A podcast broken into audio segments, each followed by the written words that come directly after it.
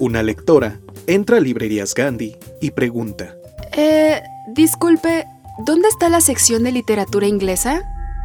Pasando estos dos estantes, uno a la izquierda y después hasta el fondo. Gracias.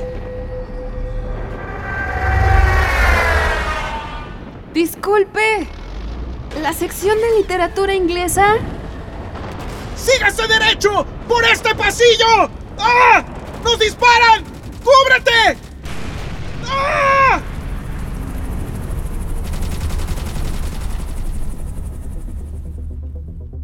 Disculpe, ¿literatura inglesa? Humanoide. Su sección se encuentra pasando las obras de Julio Verne. Eh, gracias. Disculpe, señor, ¿usted me puede atender? Llamadme Ismael, pero no me interrumpa. Estoy cazando a Moby Dick. Uf, al fin llegué. En este podcast te traemos muchos mundos literarios. Encuentra el tuyo. Esto es Desde el Librero, el podcast de Librerías Gandhi. Sigue leyendo, sigue escuchando.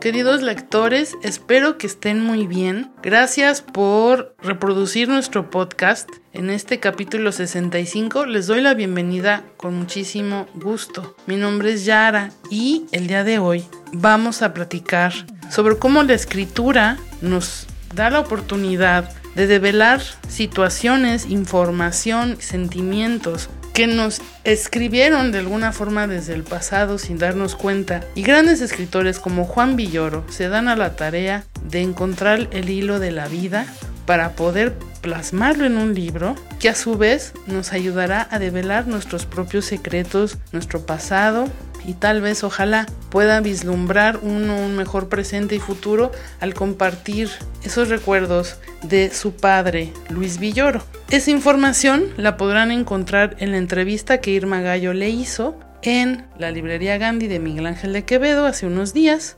Y hablamos, por supuesto, del libro, en donde plasma todo esto, en la figura del mundo. Es un libro precioso que los invitamos de verdad a que lo busquen en nuestras librerías. Es algo increíble. Y bueno, además les trajimos en nuestra sección Lecturas de Película un clásico que seguro les hará suspirar, esperamos les agrade. Y en Escucha para leer presentaremos un fragmento de La vida es una novela de Gilom Muso. Y claro, no pueden faltar nuestras recomendaciones literarias. Acompáñenos por favor, esperamos que sea de su agrado. Y ahora, la entrevista con Juan Villoro. Juan Villoro nació en México en el 56, estudió sociología en la UAM y es reconocido como uno de los principales escritores latinoamericanos contemporáneos. Conferencias sobre la lluvia, Balón dividido, la desobediencia de Marte, la utilidad del deseo y el vértigo horizontal, Una ciudad llamada México son algunas de sus obras más recientes que todos son imperdibles. Ha sido ganador del premio Javier Villorrutia en el 99, del Herralde en el 2004, el Premio Internacional Periodismo Vázquez de Monte Albán del 2006, el José Donoso en el 12, el Iberoamericano de Narrativa Manuel Rojas en el 18 y es miembro del Colegio Nacional desde el 25 de febrero del 2014. Con ustedes, Juan Villoro. Hola, ¿qué tal amigos de Librerías Gandhi? Yo soy Irma Gallo y ahora me acompaña el maestro Juan Villoro. Me da mucho gusto tenerte aquí. Juan, ¿cómo estás? Pues muy contento de verte otra vez, Irma. Siempre es un placer hablar contigo. No, lo mismo digo yo, Juan, y además ahora vamos a platicar de este libro, La figura del mundo, que bueno, evidentemente significa mucho para ti y lo primero que nos gustaría saber es ¿Cómo te decides a escribir esta suerte de testimonio, biografía novelada, crónica sobre tu papá? Hace unos 10 años, una revista argentina que se llama Orsay hizo un número monográfico sobre la figura del padre y me pidieron un texto. Mi padre todavía estaba vivo y escribí una primera crónica sobre él, eh, que me gustó mucho hacerlo porque en la escritura es un proceso de autodescubrimiento. Hay cosas que solo sabes de ti mismo cuando las plasmas, cuando las escribes. Por eso muchas veces los psicólogos le recomiendan a sus pacientes que escriban algo, porque ahí no solamente se desahogan, sino que aprenden cosas. Entonces, fue una lección y como él tuvo una vida muy rica en las luchas sociales en México, en la academia, en el pensamiento sobre la identidad nacional, el indigenismo, etcétera, pues poco a poco fui pensando en la posibilidad de escribir un libro que fuera tanto una memoria familiar, algo muy muy personal, pero también una memoria social, o sea, que fuera un retrato de ese México que él conoció desde su llegada al país en los años 40, porque él venía de España, ¿no? Hasta su muerte en el 2014. Entonces, bueno, se fue fraguando muy lentamente como tantas cosas. Los primeros textos yo no sabía que estaba escribiendo un libro, pero ya después de su muerte tomé la decisión. Pero entonces sucedió algo curioso, Irma, que es lo siguiente. Cuando una persona muere, no cierra la puerta. Algo empieza a filtrarse. Los recuerdos que dice todo mundo de él. Entonces, esto a mí me pareció muy significativo porque me empecé a llenar de testimonios después de su muerte, de alumnos, de compañeros de luchas sociales, de personas que lo habían conocido, incluso de alguna novia misteriosa por ahí que apareció, ¿no? Entonces, todo esto me hizo eh, reconsiderar lo que había sido mi padre. Entonces, solo escribí el libro después de un proceso de asimilación de unos cinco años de todos estos testimonios y la pausa de la pandemia pues fue ideal para ya concentrarme definitivamente en hacer el libro. Oye, eh, además de todo esto que nos mencionas, eh, tú tejes, vas tejiendo a través de algunos aspectos como son, pues, el España y México, los naranjos, el fútbol, que, que, ya sabemos todos los que te admiramos y te queremos y te leemos que eres un apasionado del fútbol y ahora entendemos por qué, eh, para completar la figura del mundo. Fíjate que fue una de las cosas que yo descubrí en el libro. Eh, mi padre me llevó al estadio por una razón un poco accidental, eh, porque se había divorciado de mi madre y tenía que entretenerme de alguna manera. Y me podía llevar al zoológico, pero el zoológico te da para dos o tres visitas, em, al cine, pero la cartelera infantil no siempre es muy buena. De modo que cuando supo que a mí me gustaba el fútbol, eh, dijo ya em, todos los domingos vendremos al estadio. Eh, y yo tenía la idea de que él era un gran fanático del juego. Eh, y cuando eh, tenía yo ya edad suficiente para ir por mi cuenta con mis amigos al estadio, él dejó de acompañarme. Me dijo, ya no es necesario que yo vaya. Nunca le di mucha importancia a esta situación, pero cuando escribí el libro, me di cuenta que él había ido al estadio no por ser aficionado, sino por ser padre, para estar conmigo, lo cual me, conmovió mucho porque yo el lugar donde más vi a mi padre durante toda mi infancia y parte de mi adolescencia fue un estadio de fútbol. Eso explica seguramente mi pasión por el juego, ¿no? Eh, pero también explica la manera de ser de él, porque él no era una persona muy emotiva, no te decía te quiero mucho, no, no era muy afectuoso en ese sentido, era muy cordial pero no era una persona que intimara fácilmente. Entonces, ciertas cosas las expresaba a través de su acción y eso es lo que yo descubrí, es uno de los descubrimientos que tuve en este libro. Eh, Juan, Tejes también aquí muchas referencias literarias en torno eh, pues al pensamiento de tu padre, que además hay que decirlo, pues era un filósofo y la narrativa no era lo suyo, ¿no? Pero tú haces muchas referencias también literarias. Pero ¿cuáles son esas referencias que han quedado en ti, Juan Villoro, después de tantos años, eh, siete años, ocho años ya? Mira, mi padre no escribía literatura, pero tenía un estilo literario que en ocasiones era muy emocionante. Eh, por ejemplo, cuando él escribe de Hidalgo en su libro La Revolución de Independencia, eh, que eh, analiza la crisis de conciencia que tuvo Hidalgo, el arrepentimiento de la violencia que había desatado, una figura absolutamente maravillosa con aristas políticas, religiosas, artísticas, una gente formidable. Entonces, a él le interesaba la literatura, pero básicamente se dedicaba a razonar desde la escritura. Eh, en ese sentido, su, escritura era mucho más fría. Y yo entendí que me podía acercar a él a través de los libros, porque era lo que más le gustaba.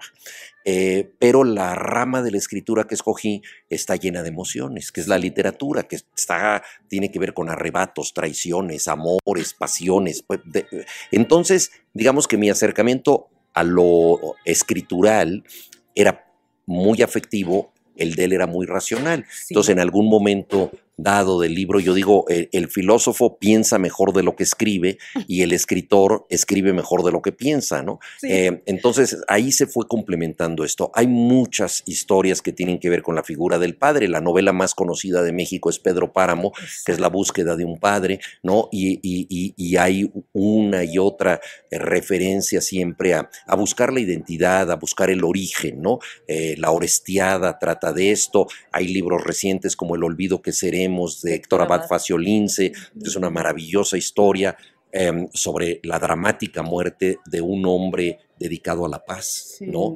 Eh, entonces, eh, todas estas cosas em, pues, me influyeron mucho también porque este es un libro que se alimenta de voces colectivas, de lo que el subcomandante Marcos escribió sobre mi padre, eh, ahí menciona él cómo se convirtió en un zapatista clandestino, mi papá, el filósofo, eh, de lo que mis hermanos piensan de él, de lo que pensaron sus mujeres o exmujeres, y el libro termina con un careo con mi madre.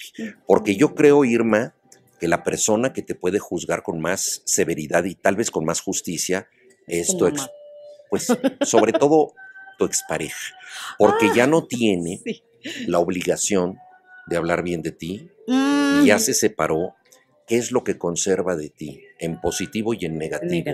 Entonces, mi mamá se separó de mi papá cuando eh, yo tenía nueve años. muy chiquito. Eh, y entonces, eh, ese careo final de qué es, qué balance hace ella, a mí me parece extraordinario porque yo quería llegar a mm, la justificación de mi origen, por qué estuvieron juntos, qué pasó, ¿no? Y, bueno, este descubrimiento fue para mí quizá lo más revelador del libro.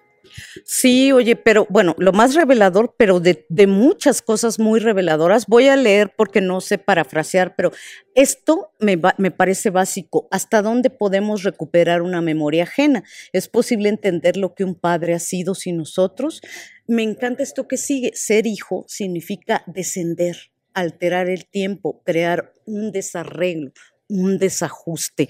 Eh, ¿Hasta dónde sientes que pudiste meterte, digamos, en las entrañas de este ser que fue Luis Villoro Toranzo eh, y escribir sobre él. La figura del mundo es una construcción de sentido. Es una frase que él utilizaba mucho para tratar de describir cómo un pensador podía atrapar em, el, sentido oculto de las cosas.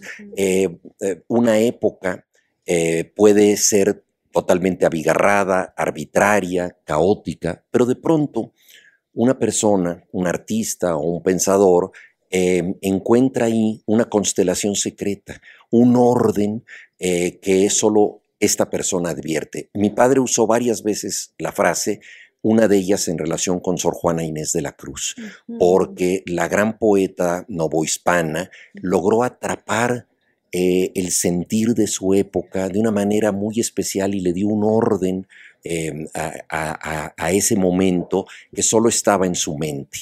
Y eso es lo que hace alguien que se dedica a interpretar la realidad, otorgarle un sentido que la realidad no tiene. Entonces, siguiendo esa línea, yo quise ver la vida de mi padre como una construcción de sentido, no solamente de lo que él había hecho, sino una construcción un tanto unilateral, porque es la mirada que yo tengo de él y cómo yo me voy formando y reconociendo en este camino hacia el Padre. Todos tenemos un Padre de alguna manera imaginario. Mm, yo cuento con tres hermanos Sí. y cada uno de ellos tiene un padre distinto al mío. Por supuesto que hay cosas comunes, pero cada uno tiene sus luces y sus sombras en relación con el padre. Eh, entonces, yo, esta es una construcción, digamos, del padre que yo tuve o que quise tener o que construyo desde la memoria, porque la memoria tiene un doble efecto. Por un lado, recupera los datos, pero por otro lado, los ordena de manera subjetiva. Para que la memoria nos afecte, tenemos que eh, crear escenas, tenemos que crear historias. Y estas escenas y estas historias pasan por nuestra subjetividad, Claro. porque les damos un sentido que los hechos en sí mismos no tienen. Entonces, lo que parecería un, un anecdotario se convierte en algo cargado de fuerza. Lo que yo te contaba del fútbol podría ser una mera anécdota. Mi padre me llevó al fútbol, pero la pregunta es, ¿qué significado profundo tuvo esto para mí? Entonces, esa construcción es un poco lo que yo trato de hacer respecto a mi padre, buscar el orden secreto de las cosas, esa figura del mundo eh, que puede atrapar la vida que él tuvo entre nosotros. Y a mí me parece que lo logras con creces. Me encanta eh, también el recorrido que haces por el zapatismo. Lo mencionaste hace rato, lo que Marcos dijo de cómo se convirtió en un zapatista, pero además el amor con el que está escrito este libro, aunque suene cursi. Y yo te agradezco muchísimo, Juan Villoro. No, hombre, al contrario, yo casi todo lo que he escrito es una carta al padre, porque siempre pensé Sí. que era un referente para mí, pero en este caso, como muy bien dices tú, pues es una construcción afectiva, ¿no? Es, es también eh, quererlo a través de la escritura. Yo creo que describir una persona y comprenderla es una forma de amar. Por supuesto. Y ya saben, la figura del mundo ya está en todas las librerías Gandhi, Juan. Desde luego que sí. Muchas gracias. Hasta pronto. Hasta pronto. Gracias, Irma. De las páginas del libro, directo a tu pantalla, te presentamos los clásicos de la literatura que han sido adaptados al séptimo arte. Quédate en Lecturas de película. Miss Elizabeth, I have struggled in vain and I can bear it no longer. These past months have been a torment. Es una verdad mundialmente reconocida que un hombre soltero, poseedor de una gran fortuna, necesita una esposa. Así comienza una de las obras más emblemáticas de la autora británica Jane Austen, la cual ha cautivado con su encanto a los lectores durante más de dos siglos. Así es, nos referimos a Orgullo y Prejuicio. La novela se sitúa en la Inglaterra rural del siglo XIX y sigue la vida de una familia conformada por el señor y la señora Bennet y sus cinco hijas que ya están en edad de contraer matrimonio. Entre ellas Lizzie, la joven protagonista de vibrante personalidad y mente ingeniosa, quien se destaca por su agudeza en la observación y su capacidad para discernir la verdadera naturaleza de las personas a su alrededor. Aunque creció en una época en la que las mujeres estaban limitadas por las expectativas sociales y la falta de independencia, Lizzie desafía los roles de género establecidos en aquel entonces. I do not have the talent of conversing easily with people I have never met before. Perhaps you should take your aunt's advice and practice. La novela explora las primeras impresiones y la lucha contra los prejuicios entre Lizzie y el orgulloso y enigmático Fitzwilliam Darcy, un joven apuesto, de clase alta, dueño de una de las propiedades más importantes del condado, quien a lo largo de la historia se transforma pasando de ser alguien frío y arrogante a un hombre con una profunda integridad y un espíritu apasionado, dispuesto a todo para ganarse el afecto de Elizabeth. I don't understand. I love you. Desde su publicación en 1813, la novela ha sido adaptada varias veces para la pantalla grande y pequeña, desde fieles versiones que han sido muy exitosas, como la serie de 1995 de la BBC, protagonizada por Jennifer Hill y Colin Firth, quien se ganó el corazón de los espectadores al interpretar al señor Darcy, hasta peculiares reinterpretaciones que fusionan la historia clásica con elementos de acción y terror, como la película Orgullo más prejuicio más zombies. Sin embargo, la adaptación cinematográfica de 2005 dirigida por Joe Wright y estelarizada por Keira Knightley como Elizabeth Bennet y Matthew McFadden como Mr. Darcy se ha convertido en canon por excelencia y ha sido ampliamente aclamada y amada por los fans de la novela. Esta película logra capturar la esencia de la obra con su cuidadosa recreación de la época y el exquisito vestuario.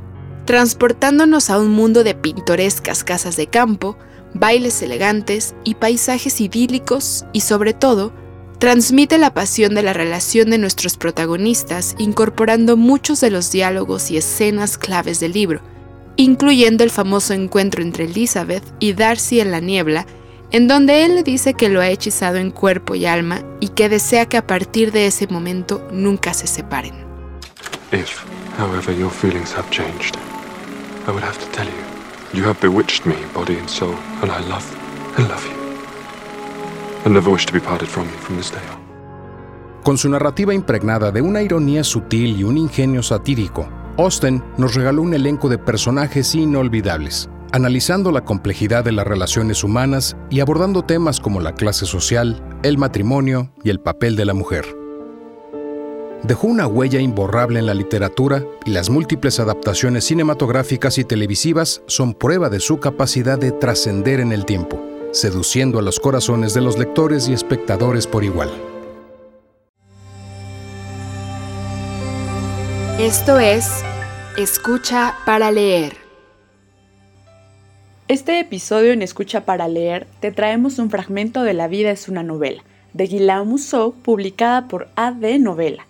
Esta es una lectura sin parangón. En tres actos y dos golpes de efecto, Guillaume Musso nos sumerge en una historia pasmosa, cuya fuerza reside en el poder de los libros y en las ansias de vivir de sus personajes. Sobre Guillaume Musso diremos que sus novelas han sido traducidas a nada menos que 42 idiomas, y desde hace varios años se ha consolidado como uno de los escritores imprescindibles de la literatura de suspense francesa. Acompáñanos pues a escucharlo.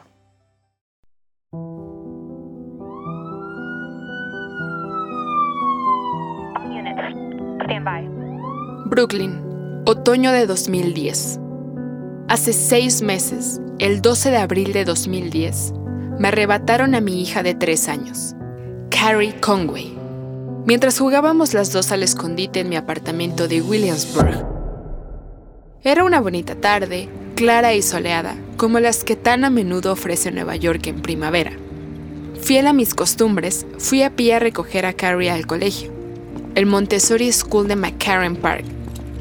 De camino a casa, nos paramos en Marcellos para comprar una compota y un cannoli de limón que Carrie se zampó mientras brincaba alegremente al lado de la sillita. Cuando llegamos a casa, en el portal del Lancaster Building, situado en el número 396 de Berry Street, el nuevo conserje, Trevor Fuller Jones, lo habían contratado apenas tres semanas antes, le dio a Carrie una paleta de miel y sésamo a cambio de que le prometiera que no se la comería enseguida. Luego le dijo la suerte que tenía de que su mamá fuera novelista porque debía de contarle unas historias muy bonitas antes de dormir. Riéndome, yo le comenté que si decía algo semejante era porque no había abierto ninguna novela mía, cosa que confirmó. es cierto, nunca tengo tiempo de leer, señora Conway. Lo que pasa es que no le dedica tiempo a leer, Trevor, que no es lo mismo. Le contesté mientras se cerraban las puertas del ascensor. Siguiendo nuestro ritual bien establecido, cargué a Carrie para que pulsara el botón del sexto piso, el último. El ascensor se puso en marcha con un chirrido mecánico que hacía tiempo que ya no nos asustaba ninguna de las dos. El Lancaster es un edificio viejo de hierro colado que están acondicionando. Un palacio inverosímil con amplias ventanas enmarcadas con columnas corintias. Antiguamente servía de almacén a una fábrica de juguetes que dejó de funcionar a principios de la década de 1970.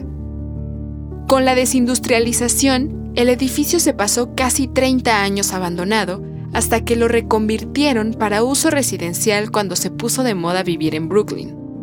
En cuanto llegamos a casa, Carrie se quitó las botitas de baloncesto para ponerse las pantuflas rosa claro adornadas con pompones algodonosos. Me siguió hasta el estéreo y me miró mientras colocaba un disco de vinilo en el plato, el segundo movimiento del concierto en sol mayor de Ravel. Al tiempo que aplaudía ante la perspectiva de la melodía que se avecinaba. Mientras yo tendía la ropa, se quedó unos minutos colgando de mis faldas y luego pidió que jugáramos al escondite. Era, con mucha diferencia, su juego favorito el que ejercía en ella auténtica fascinación. El primer año, para Carrie el escondite solo consistía en taparse los ojos con las manitas, dejando los dedos abiertos y ocultando la mirada a medias.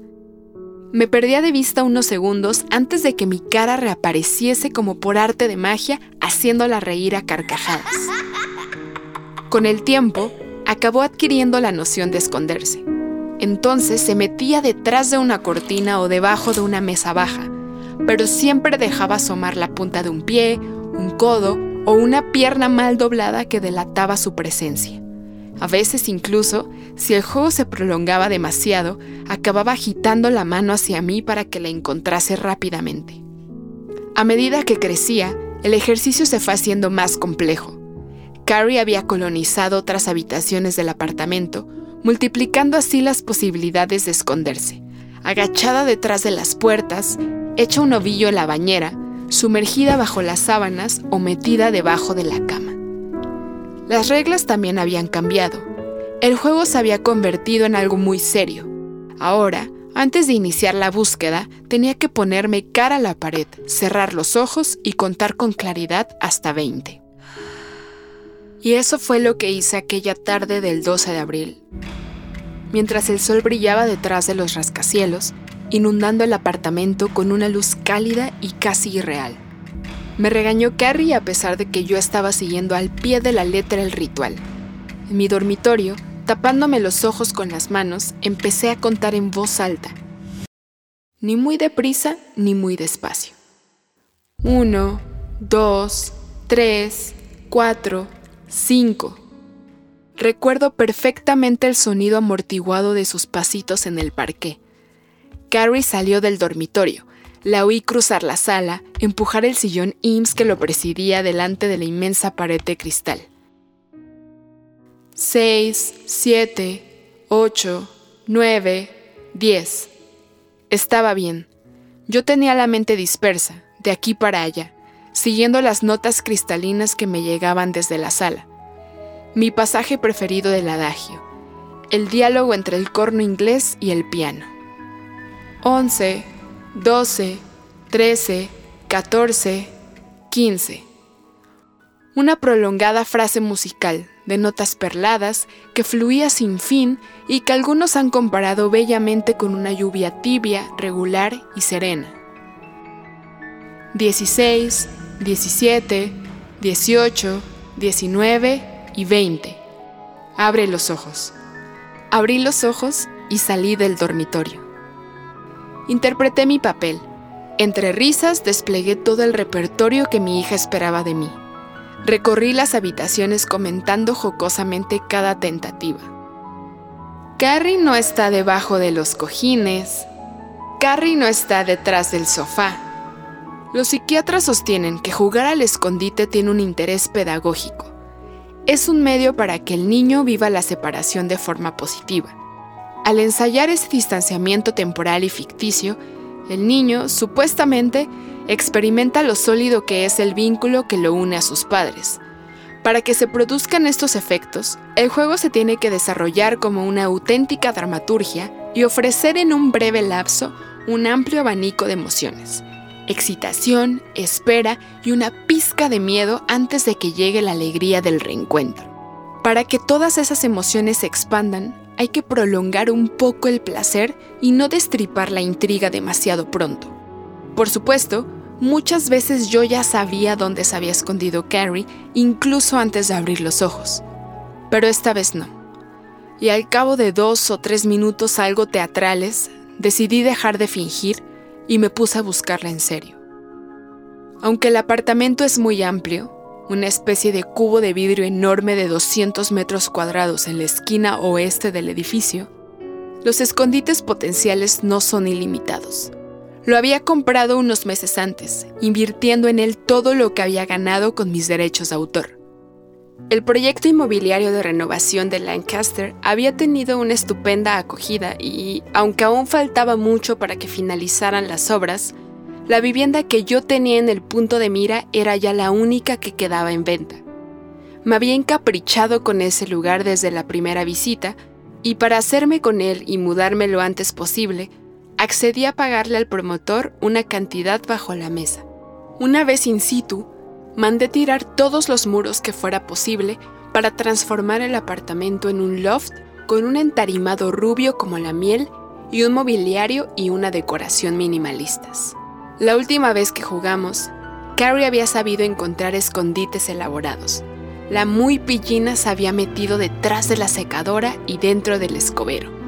Con paciencia, aunque un poco irritada, seguí buscándola por todos los rincones y recovecos, detrás de cada mueble. Y vuelta a empezar. Con las prisas, me tropecé con la consola de roble donde están colocados los vinilos y el tocadiscos.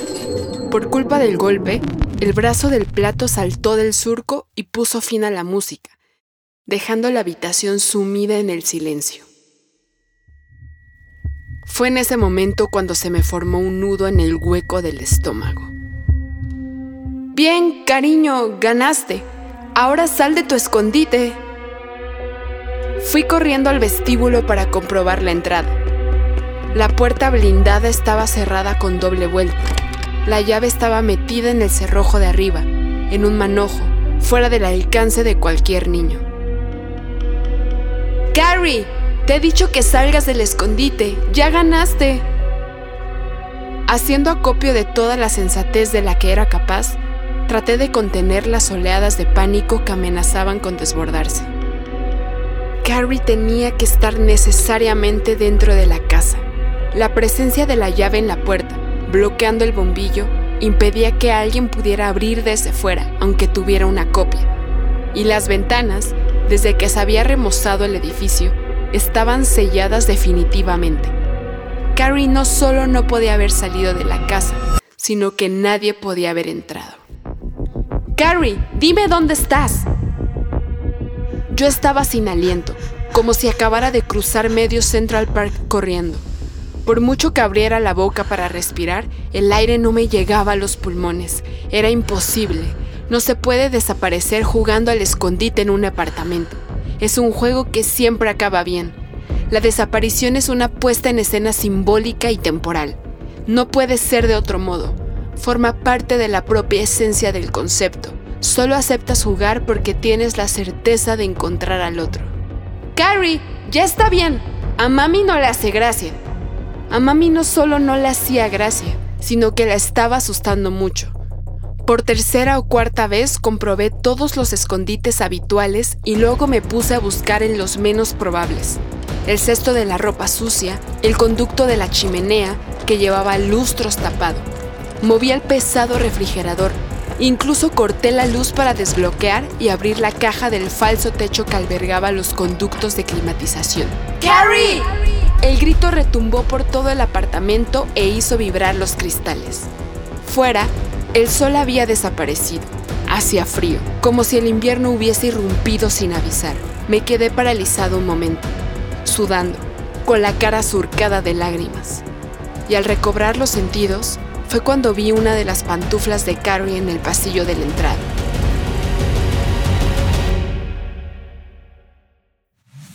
Estas son nuestras novedades editoriales que puedes encontrar en librerías Gandhi a nivel nacional y en gandhi.com.mx. La trama de la memoria de Mike Laos en Tusquets. En este iluminador ensayo, Mike Laos nos invita a considerar la memoria como una estructura fundamental de la existencia humana, como un espacio de palabras que nos interpelan, que nos hacen hablar y que por eso mismo son capaces de conferir nuevos sentidos a las múltiples maneras de estar en el mundo.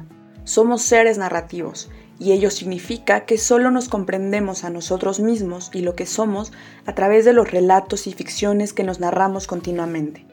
Por eso, el lenguaje adquiere un papel tan esencial en la construcción de nuestra identidad de ese entramado de vivencias, afectos, convicciones y deseos que conforman nuestra biografía. Mini hábitos de Stephen Guys en editorial Sirio. La ciencia de los mini hábitos destapa las incongruencias de la mayoría de las estrategias de crecimiento personal. Ya saben que son un rollo, estas estrategias de superación que van en contra de las reglas naturales y de tu propio cerebro y que al final además de muchos libros después de que los lees te hacen sentir peor de frustrado de cómo comenzaste. Un mini hábito es una pauta sencillísima de conducta positiva que puedes aplicar cómodamente día a día. Cumplir con un mini hábito además requiere de un esfuerzo tan nimio que es imposible flaquear. Por eso te recomendamos este libro. Para conseguir resultados permanentes, tienes que dejar de luchar contra tu cerebro y actuar según las reglas. Cuando lo haces, el miedo, la duda y las vacilaciones desaparecen de la ecuación y así podemos descubrir cómo podemos en realidad encontrar esa fuerza de voluntad que ni sospechábamos tener. Hacer un poquito es mejor que no hacer nada, es pura matemática, y hacer un poquito todos los días es infinitamente más efectivo que hacer mucho en un día. Porque hacer un poquito además es suficiente para cristalizar un hábito fundamental que puede cambiarte la vida.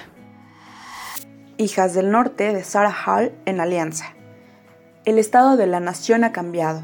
Con la mayoría del país inundado, los recursos controlados por el gobierno y guerras en curso en Sudamérica y en China, Inglaterra está irreconocible. En este mundo de precariedad y extenuante trabajo industrial, la autoridad insiste en que todas las mujeres lleven dispositivos de contracepción. Hermana nos cuenta su historia desde su celda cómo soñó con escapar a una comuna de mujeres que viven en Carulán, una granja fortificada en las remotas colinas de Cumbría, y cómo esa huida no fue más que el inicio de su lucha. El león, la bruja y el ropero de C.S. Lewis en Grupo Nelson. Es el segundo libro de la clásica serie de fantasía Las Crónicas de Narnia. Cuatro hermanos aventureros atraviesan la puerta de un ropero y entran en la tierra de Narnia, una tierra congelada en el invierno eterno y esclavizada por el poder de la bruja blanca. Pero cuando casi se ha perdido toda esperanza, el regreso del gran león, Aslan, señala un gran cambio y un gran sacrificio. Abre la puerta y entra en un nuevo mundo. El león, la bruja y el ropero es el segundo libro de la clásica serie de fantasía de Lewis, que lleva más de 60 años cautivando a lectores de todas las edades en muchísimas partes del mundo. Esta es una edición muy linda, hecha especialmente para Latinoamérica, distribuida y hecha por Harper. Aunque forma parte de una saga, este es un libro independiente, así que le puedes entrar a esta saga por este libro justo. Si quieres descubrir más sobre Narnia, puedes leer El caballo y su muchacho, que es el tercer libro de las crónicas de Narnia. Niño 6 de Jesse Ball en sigilo, distribuido por Océano. En la primera página de esta novela, unos golpes en la habitación de al lado advierten a Devlin y a Mina que algo terrible está pasando. Ellos no lo saben aún, pero acaban de despertar a un mundo nuevo, un mundo en el que sus padres y la mayoría de las personas han muerto de manera misteriosa, y la ciudad empieza a ser cercada por las llamas. Solo quedan los niños, que salen a las calles arrastrando sus juguetes, y a sus hermanos más pequeños en el mayor de los desamparos, para iniciar un desfile que tendrá a los dos protagonistas como líderes involuntarios. Lo que podría parecer un relato posapocalíptico se transforma pronto en otra cosa, porque Jesse Ball que sabe bien a qué juegan los niños cuando están solos y aterrados, convierte los juegos que se inventan para subsistir en una bellísima meditación sobre la crueldad, el cuidado, el amor y la fragilidad de estar vivos. Amigos, gracias por escucharnos. Esperamos que haya sido de su agrado todo lo que les trajimos en esta ocasión. Recuerden que nos pueden seguir en nuestras redes, arroba libreríasgandhi, arroba revista más y ver todo el contenido que les tenemos en mascultura.mx, donde encontrarán directamente las ligas a los otros lugares donde los estamos siempre dirigiendo a que puedan seguir escuchándonos, leyéndonos y no olviden inscribirse en las diferentes plataformas para que inmediatamente les avise la plataforma preferida que ya tienen el podcast, que semana a semana tienen los miércoles las novedades que les traemos contadas por José Luis Trueba Lara. Ese video se sube en nuestro canal de YouTube todos los miércoles, lo encuentran en revista Lemas de Librerías Gandhi, quincenalmente este podcast y mensualmente la revista Lemas y de manera diaria pueden entrar a máscultura.mx a ver lo mejor de cultura y entretenimiento. Gracias por todo, gracias por darnos el tiempo y también eh, eh, escribirnos desde otros lugares de Argentina, desde eh, Brasil, desde Portugal, desde Los Ángeles, comentándonos a quién quieren que entrevistemos. Pasen por nuestras redes de arroba revista Lemas a comentarnos a quién quieren que entrevistemos, qué libro les marcó y sobre todo saber qué es lo que quieren seguir escuchando de este podcast. Les mando un abrazo muy grande.